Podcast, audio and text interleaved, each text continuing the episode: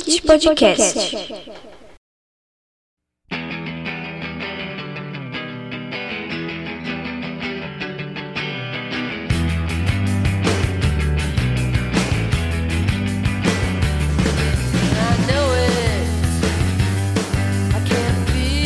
Olá, queridos kitnets. Hoje estamos aqui diretamente das profundezas do nono círculo do inferno. Estou aqui com o Celofane, Eu.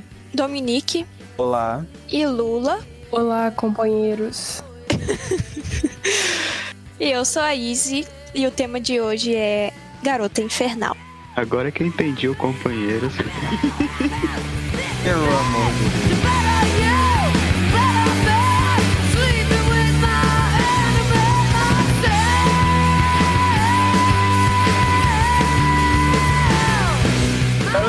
É um filme que não recebeu muito amor na época em que foi lançado, em 2009, mas que tem sido visto com muitos bons olhos ultimamente, o que me deixa muito feliz. E essa foi basicamente a razão pela qual eu escolhi ele como meu tema para o October Kit. Pra quem não sabe o que é Garota Infernal, é um filme que conta a história de uma adolescente chamada Jennifer Check, que vive em uma cidade muito pequena no Minnesota chamada Devil's Cattle. E ela tem uma melhor amiga chamada Anita, cujo apelido é Niri. Ela está no ensino médio e aí ela acaba sofrendo algo terrível em sua vida.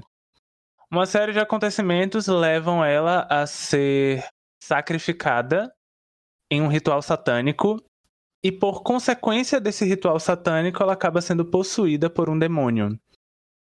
E para que esse demônio continue vivendo dentro do corpo dela e que o corpo dela não seja destruído por conta da presença dele, ela passa a se alimentar de garotos, de adolescentes, de homens, para que o seu corpo, a sua juventude e a sua saúde sejam mantidas. É um filme muito interessante em vários aspectos, mas o que mais me ressalta nele é que ele é um filme extremamente feminino. Com isso, eu já adianto que esse episódio tem potencial para ser bastante lacrador. Porque O sagrado Garota feminino. Infernal, dirigido por uma mulher, roteirizado por uma mulher, sobre uma mulher, cujo principal personagem de apoio é outra mulher. Engula e eu acho machista. que isso abre muito espaço para alguns debates sobre como mulheres são representadas no audiovisual, como mulheres são representadas no horror, como adolescentes são representadas no audiovisual. E quero que vocês deem início à discussão. Não, não, não.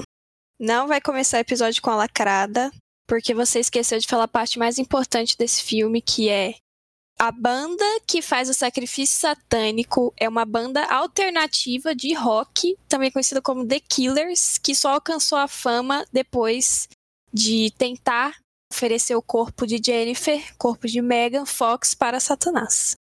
Então, essa pitada aí de biografia, documental, que conta né, os primórdios da banda The Killers, você omitiu. Porque eu tive medo de te ofender, na verdade. Porque eu sei que você é uma grande fã de The Killers, então não saberia como você iria reagir. Mas que bom que falou sobre sua segunda banda favorita. Não, todos sabemos que a, a fangirl de. Perdão, a fã garota de, Ki- de Os Matadores aqui é Lula, não sou eu, ok? Então, eu terei muito prazer em difamar ao máximo o nome desta banda aqui hoje para os nossos ouvintes. Acabou a gravação pra mim, gente. Tchau. Não vai falar mal da minha banda.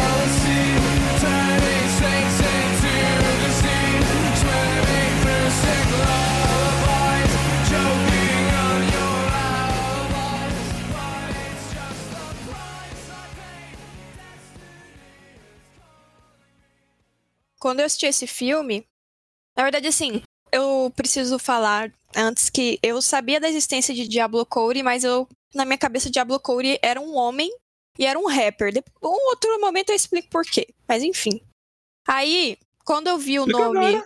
dela nos créditos, não, não, não, não, não é, não vai agregar em nada. Ah, eu vou falar. É que eu vi uma entrevista do Wiz Khalifa no Eric Andre Show, e aí o Eric Andre fala que o Diablo Cody vai fazer uma apresentar uma performance lá, e eu pensei que ia fazer um, uma batalha de rima, sei lá, com o Wiz Khalifa. Enfim. Aí quando eu vi o nome Diablo Cody nos créditos, eu já fui correndo pro Google já pensando nas lacradas que eu ia dar durante o episódio, porque eu pensei, é óbvio que essa é uma narrativa roteirizada por um cara que quer colocar o corpo de Jennifer sob os holofotes, tanto que o nome do filme original é O Corpo de Jennifer e existem vários motivos para que o título seja esse, mas enfim. Aí eu fui descobrir que era uma mulher e que era a mulher que roteirizou Juno e que na estreia do roteiro ela já ganhou o Oscar, enfim. Aí eu tive que dar uma estudada, né? Porque toda a minha lacrada tinha perdido sua, sua base, seu fundamento. O que, que eu ia falar? Será que continuaria sendo um caso de male gazing de quase duas horas se tivesse sido roteirizado por uma mulher e dirigido por uma outra mulher? Enfim, agora, depois de recuperada do choque, eu compreendo por que é que estão dizendo que este filme é um clássico feminista. E percebo o quão importante é o papel da, das produtoras e das distribuidoras na hora de vender o filme, porque Garota Infernal é vendido como um pornô. Isso é tão verdade que uma das bases que eu usei para me preparar para o episódio de hoje foi ouvir um episódio de um outro podcast chamado Esqueletos no Armário. E no episódio onde eles tratam sobre Garota Infernal, eles falam no início um pouco sobre marketing do filme. E eles disseram que uma das ideias que os produtores tiveram para poder vender a história era colocar a Megan Fox para poder se apresentar, eles usaram essa palavra mesmo, apresentar, em site de filme pornô. Só que isso só não aconteceu por conta da Diablo Cody e da diretora, que é a Karen Kusama. Não, eu lembro que quando eu conheci esse filme, eu tava, sei lá, no ensino fundamental ou no ensino médio. E aí se passou na tela quente, alguma coisa assim. E aí quando passava filme na tela quente, todo mundo comentava no outro dia na escola, né? E aí no dia que passou Garota Infernal, os comentários eram todos em relação a como a Megan Fox estava gostosa. Nossa, Isabela, você viu esse filme? É, muito gostosa. E essa, eu, eu acho que eu nunca tinha nem assistido o filme inteiro. Só, eu só tinha visto trechos, tipo a Megan Fox com isqueiro na língua, a Megan Fox beijando a Amanda. E essa é a imagem que eu tinha desse filme. Então eles obtiveram êxito na missão de transformar o filme que é descrito como comédia de terror em algo completamente diferente da proposta original. Então, a minha experiência com o Garoto Infernal foi parecida com a de vocês, assim. A divulgação do filme, a propaganda que eu via do filme, especialmente na tela quente, era Megan Fox beijando as pessoas. A língua da Megan Fox, o rosto da Megan Fox, Megan Fox, basicamente. Nunca vi nenhuma cena assim aparecendo dela com aquela computação gráfica quando ela vira o Satanás mesmo e come as pessoas. Eu nunca tinha visto isso. Tanto que eu pensava, ué, garota infernal? Não era pra ser terror? O que que acontece? Será que é algo tão subjetivo que a gente nem sabe o que que ela é? E aí eu ficava com medo e não assistia, porque dizia que ela matava as pessoas, e eu tinha medo de assistir filme de terror antigamente. E aí quando eu fui assistir dessa vez, realmente eu fiquei, nossa, um clássico feminista. Porque, considerando a época, era muito difícil ter uma mulher roteirizando e dirigindo, e ainda duas protagonistas mulheres, né, em um filme de terror. A respeito da mulher no cinema de horror, o que eu sei falar sobre isso um pouco é que, de acordo com algumas leituras que eu fiz por cima, assim, bem rasas, é que nos filmes de terror as mulheres sempre são os corpos que são mostrados machucados ou feridos. É tipo, tá acontecendo uma cena de, de assassinato. Você sabe que o corpo da mulher vai estar tá ali jogado no chão de forma a ser algo mais mostrar as curvas dela. Sempre é uma mulher muito padrão, né? E aí o corpo feminino é o que sofre mais esse tipo de violência, seja tipo assassinato, estupro. E eu também li um pouco sobre a questão da adolescência, né? Porque no filme a Anitta e a Jennifer são adolescentes. E é sempre assim, sempre é tratado como a adolescência da mulher. Tipo, em filmes de terror acontece alguma coisa voltada para anormalidade ou monstruosidade, especialmente quando se trata da sexualidade da mulher. Porque a Jennifer era uma garota que saía por aí transando e ela não era virgem. E esse é todo o rolê dela, né? Que ela virou a garota infernal porque ela participou de um sacrifício e não era virgem. Então, assim, já soa como uma coisa meio de culpa, como se a roteirista tivesse feito tipo uma sátira dessa questão que acontece nos filmes de terror. A minha experiência com esse filme foi bem recente, porque foi a primeira vez que eu assisti o filme pro podcast. Eu lembro da época que saiu e tal, mas não era minha parada e eu nunca gostei muito da Megan Fox. Acho que inclusive foi um, um dos motivos que me deixou longe do filme, né? Porque ele realmente é bem. sempre foi muito comentado. Mas como eu não gosto muito da atuação dela e. Enfim. Aí eu nunca tinha parado para consumir, assim. E eu confesso que, a uma primeira vista, eu achei o filme um pouco confuso. Mas agora eu imagino que seja intencional. Confuso no, no roteiro, assim, eu digo. Ele meio que atira para vários lados, mas não vai para nenhum deles. Mas provavelmente o cerne tá ali no meio, né? Que é justamente essa, esse envolvimento que as personagens têm e o contexto do filme também, né? Eu acompanho os estudos de uma pesquisadora, historiadora, especialista em cinema de horror, que é a Gabriela Laroc. Ela também tem um podcast de horror, que é muito interessante, com mais dois historiadores, o RDM. Mas enfim, tem uma coisa que ela fala nos estudos dela que se aplica muito bem, é muito fácil de identificar no Garota Infernal, que é a contraposição da figura da mulher no filme de horror como a encarnação dos pecados e uma figura assim demoníaca, literalmente nesse filme, porque a Megan Fox é possuída por um demônio. E do outro lado, a garota final, a Final Girl, que representa um ideal mais puro de mulher que não não faz sexo, ela não não fuma, não bebe, não usa droga, enfim. E só uma curiosidade aqui, a Final Girl é um clichê que surgiu no fim da década de 70 como uma resposta ao que o feminismo estava movimentando antes disso. Então, tipo, surgem debates sobre a libertação do corpo da mulher, surge anticoncepcional, e logo depois vem uma onda de conservadorismo, e nos filmes isso é ilustrado pela garota final, que é essa, esse ideal de pureza que sobrevive até o fim do filme e derrota o assassino.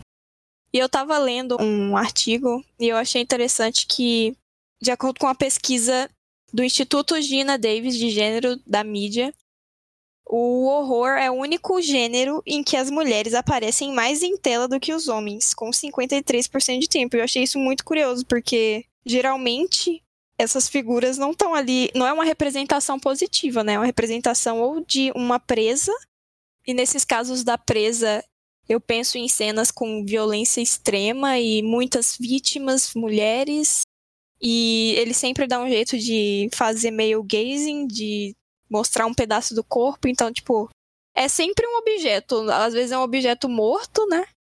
Um objeto a ser caçado, a ser eliminado. Eu, acho que presa é, é a melhor palavra que eu consigo pensar, porque geralmente quando as mulheres protagonizam filmes de horror, não é sendo o assassino ou sendo quem persegue outros homens ou outras mulheres, é sendo quem está sendo perseguido. Eu também vi essa pesquisa. As mulheres têm 47,14% de tempo de fala. Também é o maior percentual, considerando todos os outros gêneros. Mas é engraçado que mesmo elas tendo tempo de tela superior ao, aos homens, elas ainda continuam sendo minoria em relação àquilo que elas dizem. Que casa muito bem com o que você e a Lolin estavam falando sobre a exploração do corpo. Ou seja, é, a mulher ela é muito mais interessante como um mero pedaço de carne. Desculpa pela brutalidade do, da expressão. Não, tudo bem. Mas é, ela é literalmente um objeto cênico e não um ser humano com uma história a ser desenvolvida ou diálogos a serem explorados.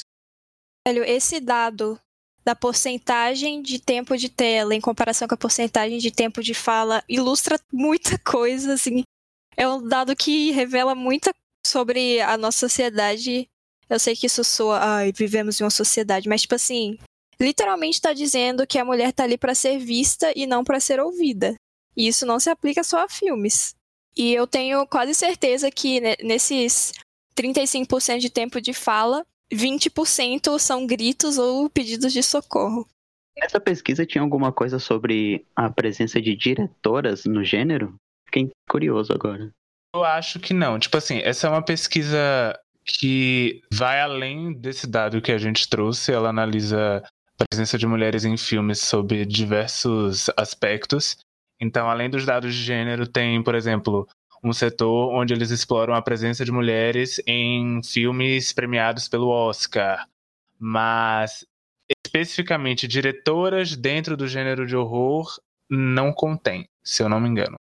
No que eu consultei, eles falam desses dados específicos do horror e depois eles falam de mulheres atrás das câmeras, mas no cinema em geral. Aí diz que entre 2017 e 2018, 85% das funções por trás das câmeras eram masculinas. Então, isso é um, um panorama geral, né? Do cinema em geral. Mas eu acredito que não seja muito diferente quando você nicha para cinema de horror, não. Até porque se a gente for pensar no, nesses grandes clássicos, tipo Halloween, Psicose ou Massacre da Serra Elétrica, ou até coisas mais recentes, tipo A Bruxa, Sacrifício do Servo Sagrado, Hereditário, são sempre homens dirigindo. Inclusive, vários desses filmes que eu falei aqui, acho que todos, na verdade, têm uma presença feminina muito forte. Ou em papel de protagonismo, ou, no caso de Halloween, por exemplo, servindo como a Final Girl que a Izzy estava falando. Meio gaze na veia. Não, e tipo, a Megan Fox era sex symbol, né? Era um símbolo sexual de Hollywood. E eu lembro que na época eu acompanhava Transformers. E quando saiu o 3 e não era ela, eu fui pesquisar, mas não fui pesquisar muito a fundo. Aí me disseram que ela era difícil de lidar no estúdio e aí brigou com o Michael Bay e saiu. Mas aí, quando eu fui pesquisar para a gravação, eu achei uma entrevista da Megan Fox em que dizia que logo no quando ela tinha 15 anos ainda, o Michael Bay vivia pedindo para ela fazer cenas extremamente sensuais nos filmes. E foi isso o motivo da rixa entre os dois, o conflito entre os dois. E foi isso que fez com que ela fosse dispensada do filme, o fato de que ela aos 15 depois ela continuou, era mais velha, mas enfim, desde os 15 anos ela estava sendo sexualizada ali nessa franquia com visibilidade enorme. E, tipo assim, levou. Foi dispensada porque não agiu de acordo com o que o Michael Bay queria que ela fizesse. Caralho, ela tinha 15 anos em, no primeiro Transformers? Meu Deus.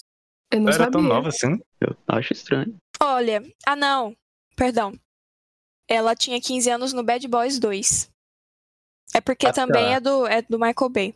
Ah, não sabia. Ela tinha 21 quando o primeiro Transformers foi lançado. É, foi no, foi no Bad Boys 2 que ela que ele pediu pra ela fazer umas cenas de biquíni lavando um carro, se eu não me engano.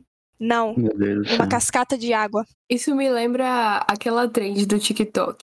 Como eu seria se eu fosse uma mulher despedaçada em um filme dirigido por homem? Aí é tipo, a imagem que a gente tem da Megan Fox é basicamente ela em filmes dirigidos por homem. Ela sempre tá com uma calça justa, um cropped e fazendo coisas super sexys o tempo todo. Aí é foda, eu fico assim, eu também, tipo, era igual celofane, eu ficava, é, ela não deve saber atuar não, ela só sabe fazer cara, fazer carão. Mas também a culpa é dos diretores. E assim, quando eu assisti, reassisti Garota Infernal para o podcast, eu tive que depois que eu terminei de assistir, né, porque como eu falei, eu não sabia antes dessas informações sobre os realizadores do filme, as realizadoras do filme. Depois eu tive que sentar e pensar, não. Agora que eu sei o que, que a Fox fez com a distribuição desse filme, com a propaganda desse filme, com o trailer, com as imagens mais veiculadas, eu preciso enxergar ele de outra forma. Porque, de fato, o filme faz uma sátira e a figura da Megan Fox, ela é tipo a vingadora, porque ela é tá prestes ali a ser violada, a ser sacrificada por um grupo de homens, e depois ela se alimenta apenas de homens, né? Então, foi um processo para mim. E é muito engraçada a cena no final, quando a Niri fala: Achei que você só matava homens. Aí ela, eu corto para os dois lados. Eu acho que é algo assim que ela fala. I go both ways. Aí fica aquela coisa, né? Que fala também da sexualidade da personagem, porque a Jennifer, pelo menos na minha interpretação, é claramente bissexual, né? Você falou da Niri agora, e aí eu pensei em algo maluco aqui, que é o seguinte. Em termos de metalinguagem, além desse ser um filme de terror sob o olhar de uma mulher, dentro do filme, a história dessa mulher é contada sob a ótica de outra mulher. Porque é a Niri quem nos leva para dentro desse universo, é a Niri quem nos conta quem é a Jennifer. E não sei, assim, eu acho que como isso me veio agora, interessante, sabe?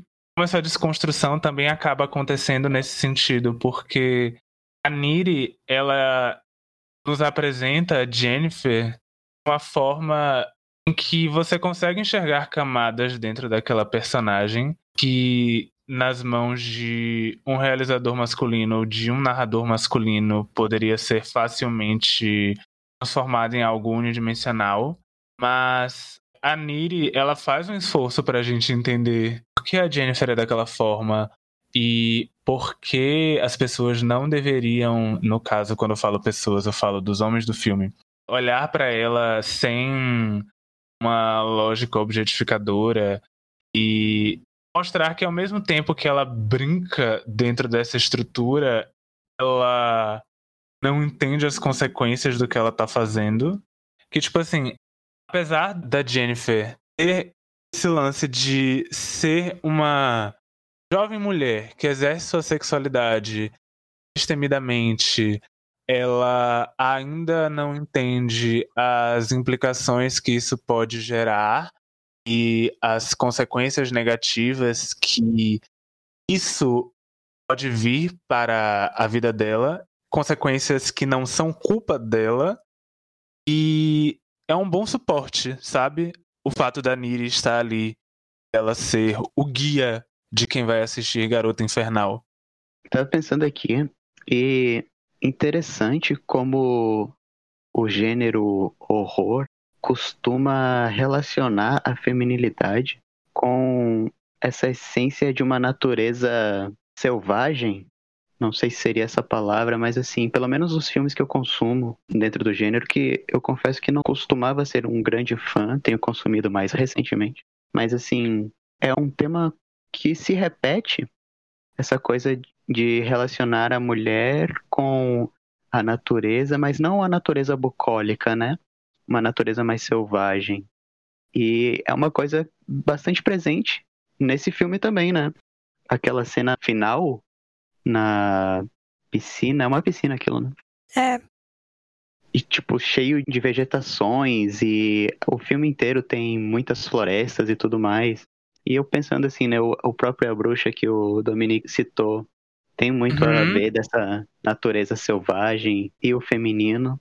Tem um filme do Lars von Trier, esqueci, acho que é Anticristo, que também mescla muito esses temas e não sei, assim, eu acho que é interessante ficar a reflexão que eu penso aqui agora, né? Do porquê dessa relação também se repete tanto no gênero horror, né?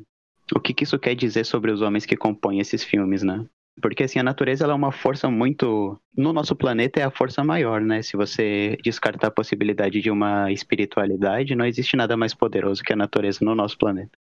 E relacionar o feminino com essa questão de uma natureza indomável, às vezes pode acabar dizendo bastante sobre a perspectiva, principalmente masculina, né, se são a maioria dos diretores homens, acerca dessa questão feminina no, no cinema, principalmente no gênero horror, que tem a intenção, né, de impactar e amedrontar. Eu acho que uma possível resposta pode ter a ver com práticas de bruxaria que envolvem elementos da natureza e assim, o ritual de sacrifício dela é feito na mata, né, próximo àquela cascata, E. E a própria cascata tem uma parada de misticismo, né? Que no início eles Tem, dão tem. Uma, uma sacada lá de que ah, a gente joga as coisas elas nunca voltam. Então E já ao tem final uma elas aura voltam, mística né? ali. Eu não É, sei exato, se isso é uma cena da versão estendida, mas é, a gente vê os tais cientistas jogando bolinha no buraco pra ver pra onde que vai. Coisa mais ridícula. Cena, pior cena do filme. Não tô brincando. Eu sei que é uma sátira. E aí, ao final, além das bolinhas, sai a faca que foi usada no sacrifício da menina pra ser usada novamente, só que dessa vez contra os membros da banda que fizeram o sacrifício, né? Então é cíclico também. Perfeito, cíclico como uma cachoeira. Incrível. Celofane comentou da locação do último crime, da última vítima que a Jennifer Scully, que é o Chip, o namorado da Niri, que é um local abandonado, né? Uma piscina com as folhas assim, tudo escuro e sujo. E todos os locais que ela escolheu para cometer esses crimes eram isolados, obviamente, porque ela não queria ser vista, mas eu fiquei, tava pensando aqui agora da diferença que faz um filme no qual existe um serial killer homem chamando uma mulher para um lugar escuro e o contrário, porque tipo assim, se fosse o contrário, né, se fosse um homem chamando mulheres, a gente já ia ficar com a veia saltando assim, meu Deus, fudeu, não vai. Ou é o- era a Jennifer chamando os caras, eles iam tipo, é, é, me dei bem, olha que legal. É tipo a mesma situação, mas é completamente diferente. E sempre que eles são chamados, né, para um lugar a sós, eles vão assim sem pensar duas vezes. É impressionante. Eu acho que o único que pensou um pouco foi aquele emo. Que ele ficou assim, epa. Talvez porque ele já tinha o conhecimento em filmes de terror. Sim, ouvindo músicas do Panic! at the Disco. Ela pode voar? Ela tá levitando. Não é tão impressionante assim. A gente estava comentando agora no final do, do bloco anterior sobre essas relações né, que a gente encontra cada vez mais repetidamente nos filmes do gênero horror. E assim, como eu mesmo comentei, eu tenho consumido mais recentemente o gênero, principalmente por causa da estética que os anos 2000, principalmente agora na última década, tem trazido para esse gênero, que é algo mais subjetivo, algo mais psicológico. É um terror que existe mais na nossa consciência do que na tela em si. Um contraste que tem o gênero nos anos 90, principalmente, né? Onde as coisas eram bem mais explícitas e gore, talvez até trash, né? A gente até já citou algumas obras aqui no, no podcast. E particularmente gosto do tratamento que o gênero tem recebido, porque para além da adrenalina, né, e da sensação de estar em perigo controlada que o gênero traz para o público, eu acho que as reflexões que o horror pode trazer, como tem trazido em algumas obras mais recentes, são positivas, assim, são interessantes, muitas vezes inteligentes, inclusive, e que tem renovado, ao meu ver, pelo menos, o gênero de uma forma muito interessante. Não sei o que vocês acham a respeito disso. Olha, trazendo Garota Infernal pra sua fala, eu acho engraçado como o filme, analisando estética, e dentro da estética a gente coloca não só a parte visual, mas a criação da atmosfera sonora também, como algo até destoante do que era produzido nos anos 2000. Porque eu, particularmente, associo o terror nos anos 2000 a duas coisas. Primeiro, a found footage, que começou a ficar popular por causa de A Bruxa de Blair e ganhou vários adeptos na época, como Atividade Paranormal ou Cloverfield. E a outra vertente seria a do terror estilo premonição, que é algo muito marcado pela montagem, tanto visual quanto é, sonora, principalmente por conta da trilha, e tinha a intenção de estimular o jump scare, de fazer você ficar chocado com algo que possivelmente iria surgir na sua cara, na tela, a qualquer instante. Mas o trabalho que é feito em Garota Infernal não aborda nenhum desses dois campos. até mesmo se a gente usar outros filmes que misturam terror com comédia, tipo Todo Mundo em Pânico, não chegam a ter o tom que Garota Infernal tem, porque é um sarcasmo, mas ao mesmo tempo não é um sarcasmo que é muito comum da gente observar em obras de comédia, possivelmente porque, assim como qualquer outra coisa no mundo, a noção de sarcasmo também pode partir de uma lógica muito masculina. E nisso eu acabo colocando referências que são usadas pelo filme, é, situações que o filme escolhe satirizar, como a gente explorou um pouco no primeiro bloco, e isso acaba tornando o humor de Garota Infernal e a atmosfera que é estabelecida pela, pelos diferentes aspectos estéticos do filme como algo que vai contra tudo que, como eu falei antes, que vai contra a tudo que as pessoas que consumiam terror nos anos 2000 já estavam acostumados. E eu louvo o filme por isso, por trazer perspectivas diferentes. E o filme faz piada de forma muito escrachada com algumas situações comuns em filmes de terror da época, que nem quando a Jennifer chega na casa da Niri e vomita aquela palhaçada toda lá no chão, os trem preto. E aí a Niri vai explicar pro namorado, nossa, e ela vomitou um negócio aqui cheio de espinho, um negócio estranho. E aí fica parecendo que os próprios personagens estão falando, olha só isso aqui que acontece em filmes de horror, olha como essa situação é extraordinariamente bizarra. E não faz sentido nenhum. E é. Você falou que traz novas perspectivas. E realmente, eu. Nessa mesma cena em que a Jennifer tá na casa da Niri, é né, a primeira aparição que ela faz depois do, da tragédia lá naquele bar. Tem alguns enquadramentos nesse tipo de filme que você já sabe que se tiver um espaço atrás do ator ou da atriz, vai aparecer alguém ali, vai aparecer um rostinho, a depender do enquadramento, você sabe se vai aparecer a pessoa em pé, só o busto. E eu lembro que eu fiquei esperando, eu ficava olhando assim para aquela área da, da tela que estava vazia, esperando aparecer um vulto ali e não aparecia. Teve um jump scare, mas fora isso, não aconteceu nada do que eu esperei que fosse acontecer. É porque a gente associa muito o terror a jump scare, né? E esse filme não tem muito isso. E é o segundo filme de, de terror, comédia que a gente analisa. E assim, eu acho muito bom, eu acho muito bem construído. Eu adoro o, o roteiro desse filme, as falas. E a respeito da questão do sarcasmo que Dominique estava falando, eu não sei como é o filme dublado, mas assim, a voz que a Megan Fox faz faz tudo ficar muito melhor, porque é aquela vozinha assim de garota dos filmes dos anos 2000, a garota popular. E eu acho interessante, porque ela fala cada coisa, sabe? Tipo, ah, participei de um ritual satânico. Mas olha como eu tô bonita. Aí eu fico, caralho. Até na, na bendita cena em que ela tá queimando a língua com o isqueiro, que ela começa a falar, oh my god. Tem um pouco desse sarcasmo presente e encaixa dentro disso aí que você tava falando, da questão da entonação da voz dela, sabe? Não é algo tipo, caramba, olha só como eu sou poderosa, fodona, lacradora. É uma adolescente tirando sarro de uma situação, mas que ao mesmo tempo tá se deliciando com tudo aquilo.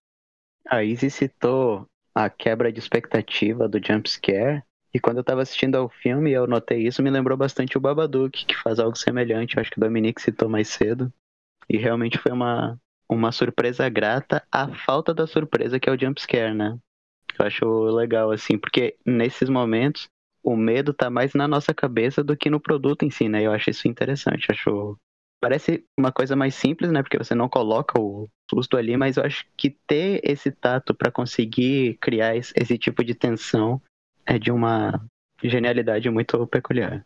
Porque é uma tristeza, né? As pessoas acabarem indo pro terror esperando serem assustadas a qualquer momento, sendo que terror, e aí eu vou falar um ponto de vista muito pessoal, é um gênero onde dá para você explorar a atmosfera com muita facilidade e ele te permite que ele faça isso com soluções criativas e aí as produções acabam se rendendo a um tipo de construção de atmosfera e o público vai esperando um tipo de construção de atmosfera.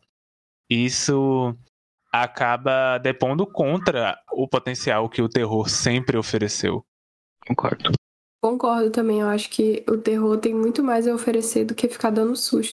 Como esse filme provou que tem muito mais a oferecer além do que a gente achava que ele tinha na época da divulgação.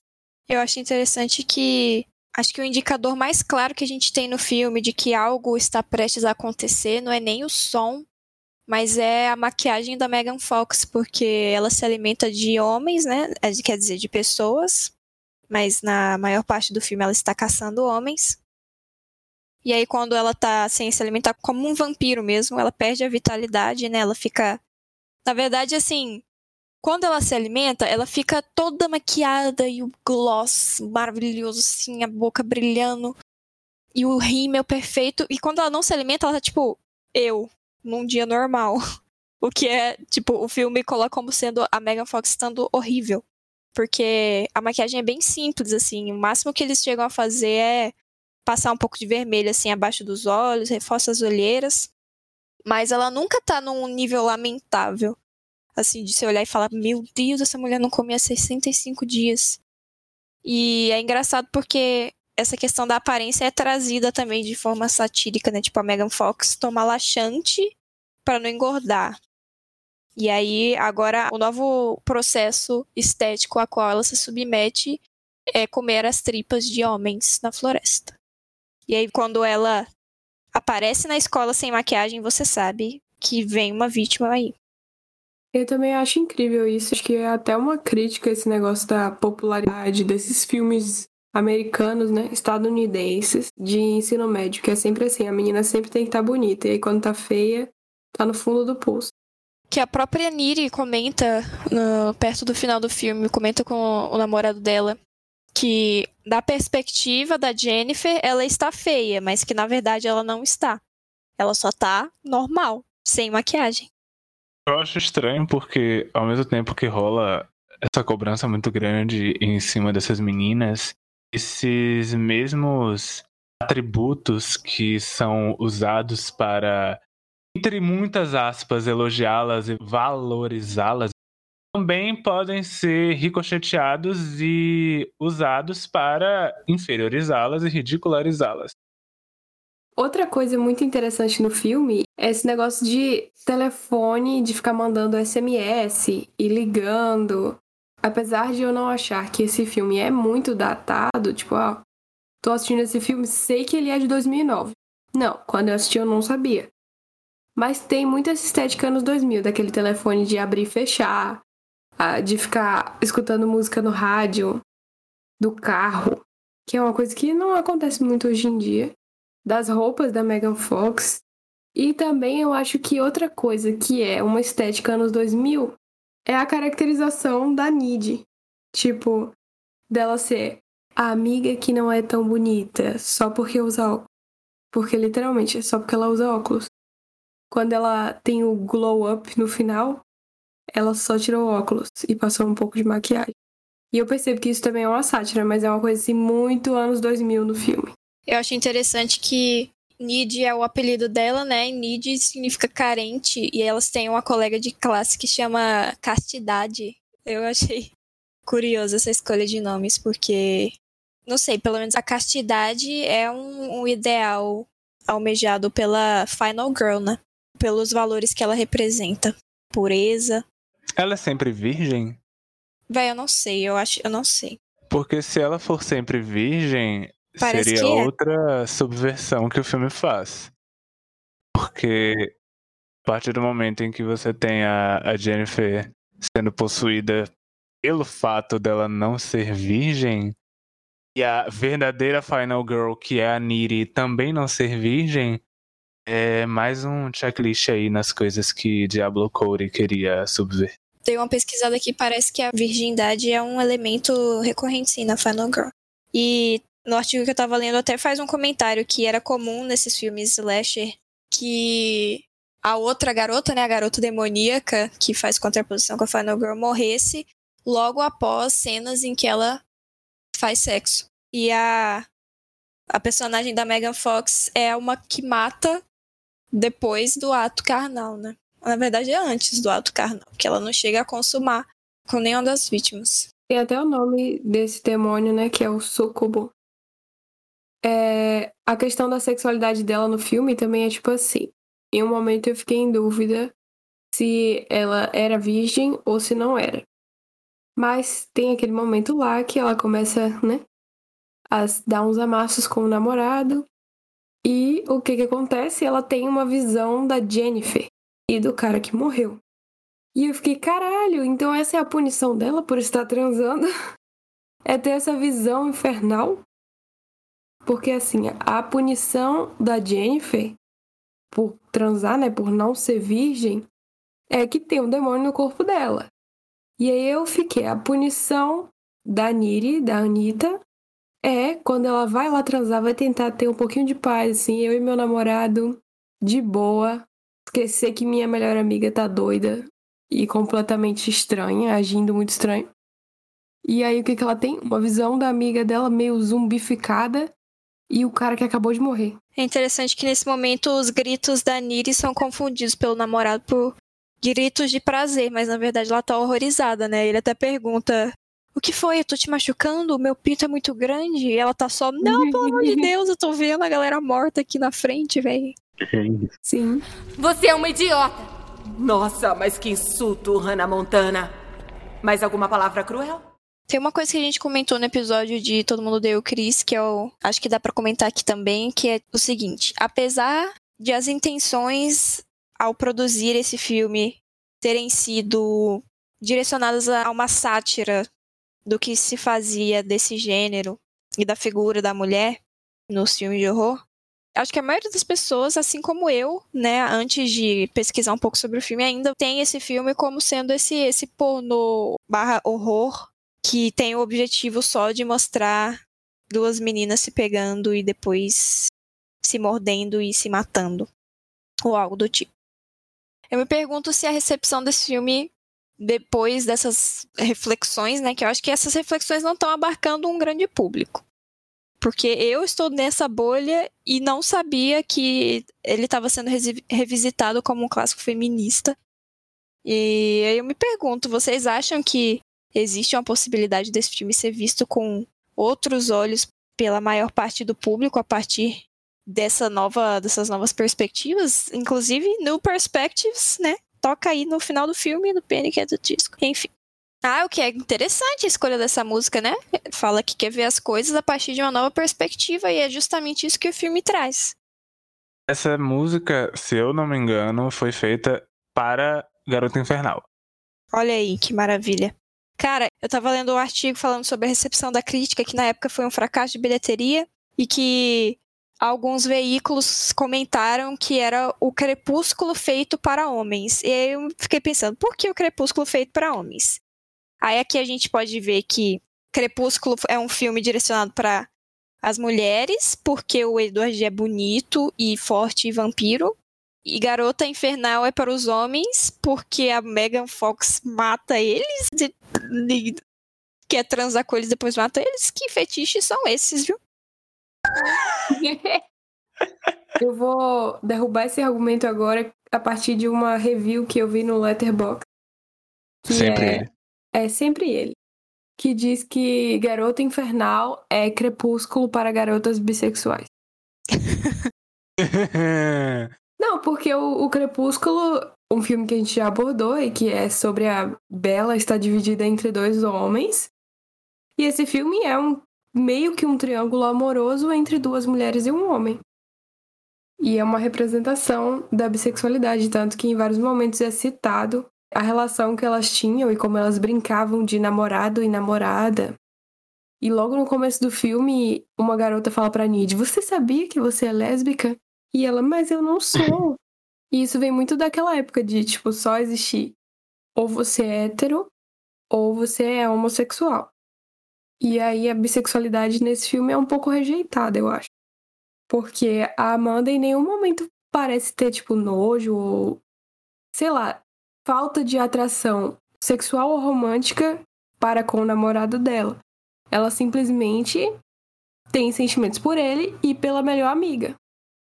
Tanto que elas duas têm essa relação de, tipo, dormir na mesma cama quando fazem a festinha do pijama. E esse negócio de ficar se beijando.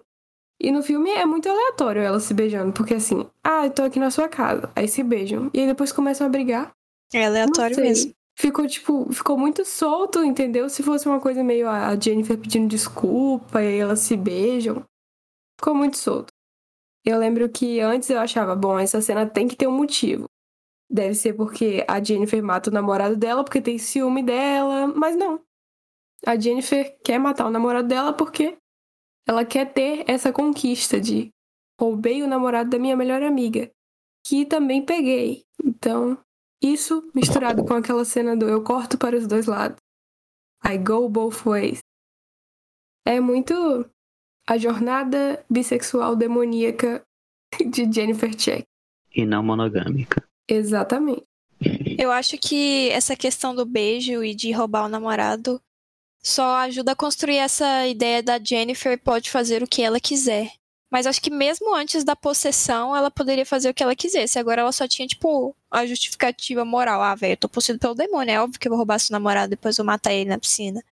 E aí essa cena do beijo das duas, que quase vai para algo mais além disso, né? Elas quase começam a se pegar, o negócio começa a ficar quente.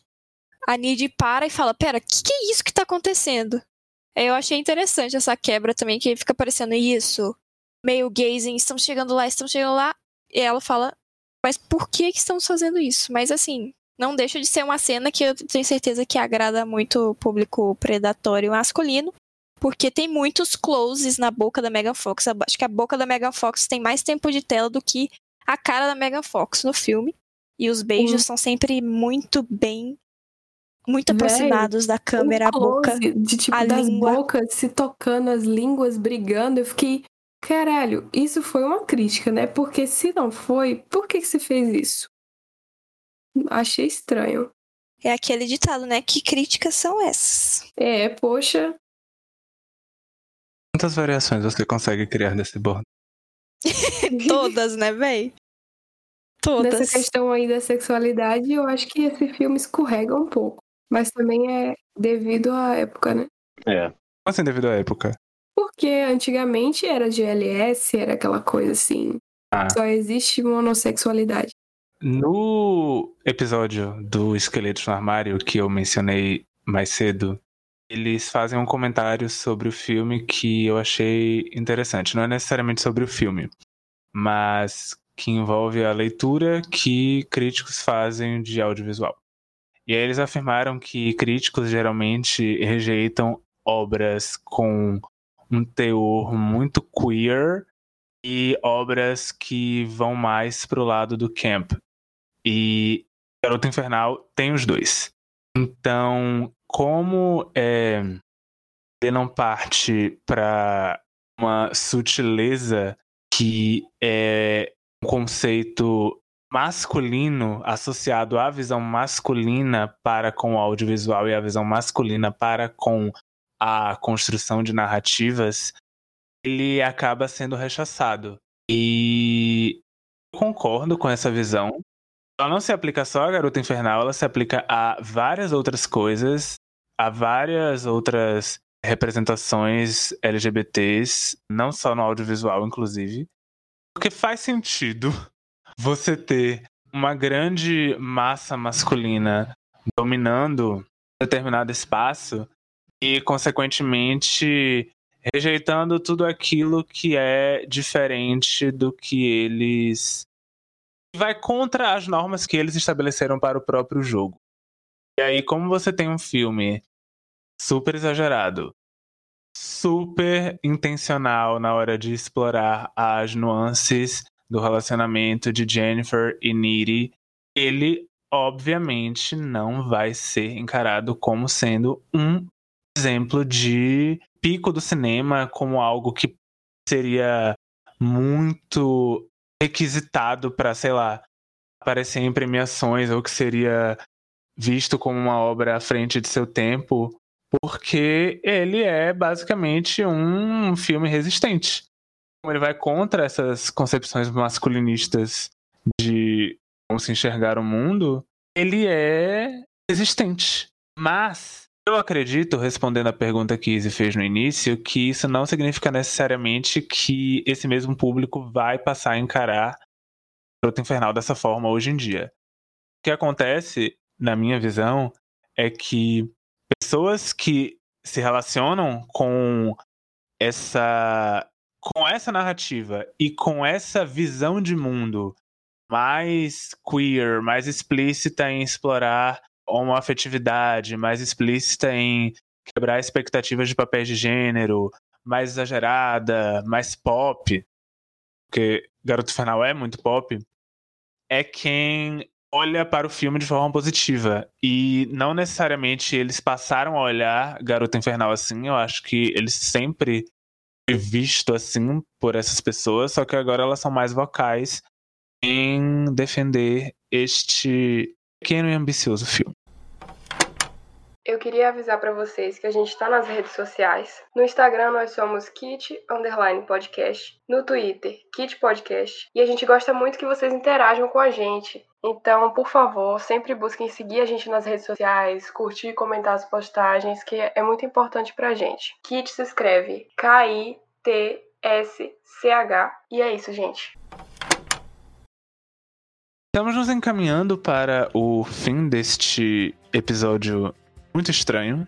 E a nossa pergunta final vai ser baseada no evento mais estranho do filme.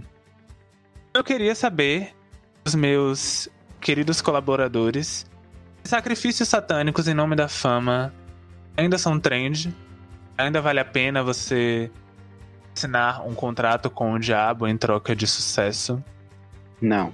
Ou se é algo que ficou lá nos anos 2000 e que se encerrou a partir do momento que Lady Gaga fez parceria com o Tony Bennett e abandonou o satanismo de vez. Eu achei Kit.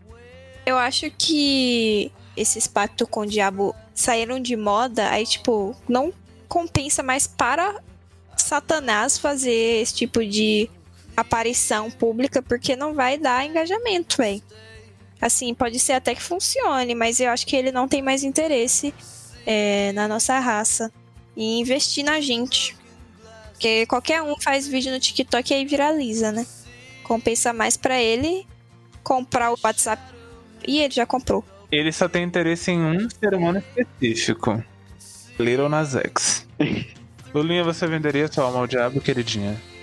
De Venderia novo. a sua alma ao Satanás pra o Kit fazer sucesso. Como é que você vai vender uma A alma? tua, eu vou fazer um Como é que sacrifício. você vai vender a alma de um Satanás para sacrifício. Satanás?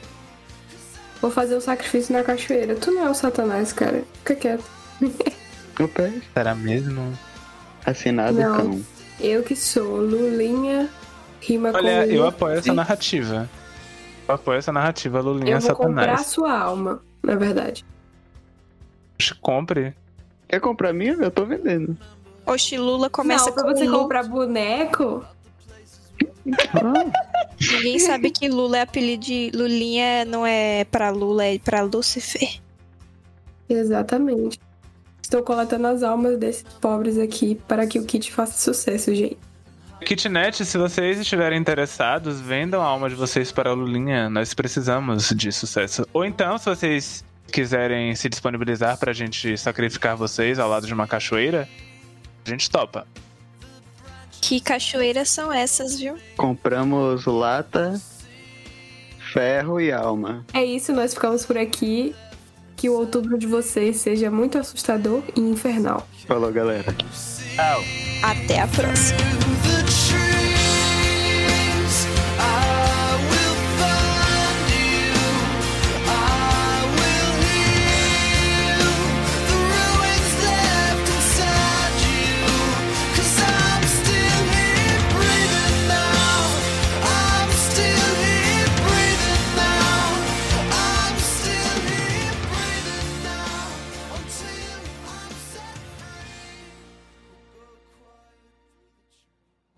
Ô, mãe, tô em casa. Tchau.